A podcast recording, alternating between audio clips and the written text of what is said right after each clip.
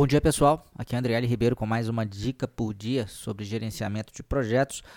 Hoje, é, meio que pegando uma carona na, na, dica de ontem, né, que eu falei aí sobre custo da qualidade, né, que era mais um exemplo aí da aplicação da filosofia, né, do PMBOK, do PMI, aquela ideia de que os custos de conformidade eles são, digamos, entre aspas, né, mais desejáveis do que os custos da não conformidade, né?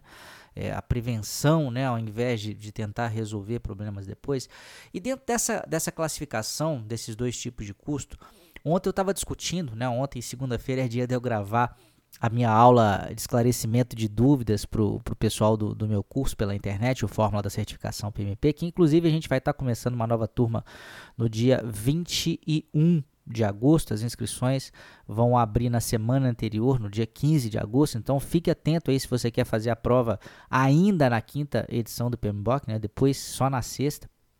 É, mas aí qual que foi a, o ponto da questão que a gente estava discutindo, né? Apareceu um termo lá que é o seguinte: custo de garantia. Isso é um custo de conformidade ou é um custo de não conformidade, né? Lembrando que custo de conformidade é, são aqueles custos uh, no sentido de, de, prevenir os defeitos, né? De fazer com que o, o defeito ele não saia para a rua, né? não saia para a mão do cliente, para evitar o defeito. É, e o custo de não conformidade é aquele custo para remediar, né? depois que uh, o barco já, já estourou, até se ter algumas situações de, de recall, né? É, é, para situar esse exemplo. Mas qual que é o problema com o custo de garantia? O custo de garantia acaba se tornando para muita gente uma pegadinha que não foi nem criada pela prova, não. Foi é uma pegadinha meio acidental por causa da tradução do inglês para o português. Porque o que, que acontece? Existem. A garantia pode significar duas coisas no mundo da qualidade.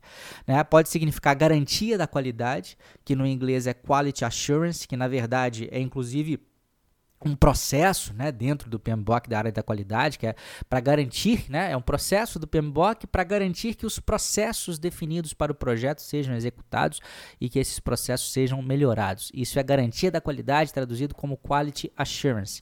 Agora, garantia pode significar uma outra coisa também, que certamente já, você já usou, ou algum conhecido seu já usou na vida real, que é a garantia de um produto. Né? Isso em inglês é outra coisa, né? O termo em inglês para isso é warranty. Quem já pegou manual uh, de produtos importados aí já deve ter visto, né? O warranty é a garantia, é a garantia do seu carro de 3 anos, quando você compra lá, e, ou de 5 anos, dependendo do fabricante. A garantia uh, da televisão que você compra, que se ela estragar abruptamente dentro do período de um ano, você pode levar lá, o fabricante vai consertar ou vai ter que te dar outro, né? E isso gera um custo para esse fabricante, obviamente. Você pegou o seu carro estragou, você levou, levou ele lá para consertar e você não pagou nada para ele se ele estiver dentro do período da garantia, alguém pagou por isso, né?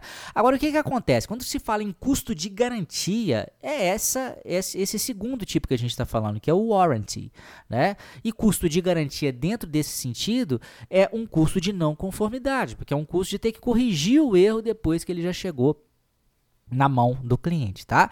Então, fiquem muito atentos a isso, né, para o contexto da questão. E se não estiver dito garantia da qualidade, entenda que esse garantia aí é o, o que no inglês é, é, traduzido como warranty e não como quality assurance, que é o outro termo, tá? Então, em especial para quem vai fazer a prova em português é aquela história. Ao fazer a prova em português, você não deixa de ter acesso à prova em inglês. Repare que você vai ter as duas línguas. Então, se de repente você ficar na dúvida também, dá uma olhadinha lá no termo em inglês. Se for warranty, é custo de não conformidade. Se for assurance, é custo de conformidade. Tá bom?